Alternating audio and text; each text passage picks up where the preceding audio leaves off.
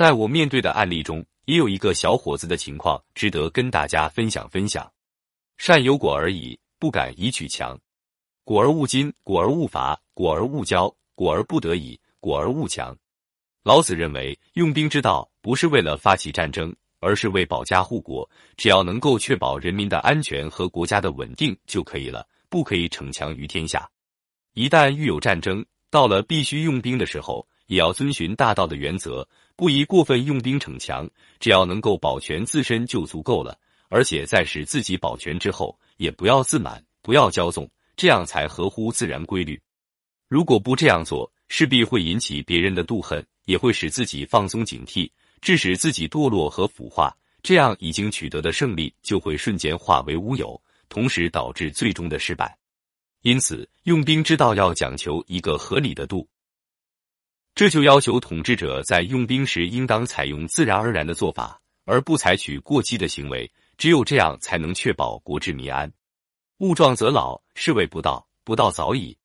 在本章中，老子借战士的问题向我们阐明了一个人生道理，即做任何事情都不要过头，太过头就会走向反面。当我们获得成功或是取得成绩时，不可沾沾自喜，更不可狂妄自大，而要掌握适度原则，否则就会朝着相反的方向转化。人们经常所说的“乐极生悲”一词，就是用来形容那些得意忘形之人的。他也给我们敲响了警钟。在现实生活中，快乐的忘了形的人随处可见，而悲伤过度的人也不在少数。人们为何难以控制自己的情绪呢？老子给出了我们答案。即我们远离了大道，不能和大道合二为一。在情绪的掌控方面，老年人要比年轻人做得好些。一般而言，老年人在现实生活中经历的大风大浪要比年轻人多得多，所以不易冲动，不会感情用事。而年轻人则不同，年轻人在感情方面经历的事情太少，一旦遭遇挫折，便会失落不已。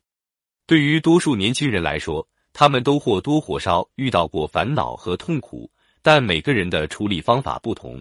如果只是一味的忍着伤痛，而不是把挫折作为一次经验和教训，就不会向积极的方面转化。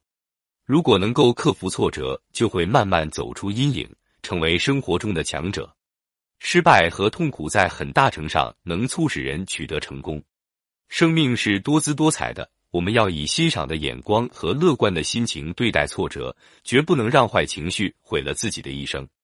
其实，在我的顾客里也有过一个这样的年轻人，他在找我算命的时候，我就对他说：“你在能力上是非常强的，但就是内心比较脆弱，抗打击能力特别差。一旦你把这方面加强了，让自己的变得更坚强了，那么你以后的人生将会迎来更加广阔的前景。”他很认同我的说法，并且表示自己以后一定会加强。我也相信这个小伙子有决心，也有毅力做到。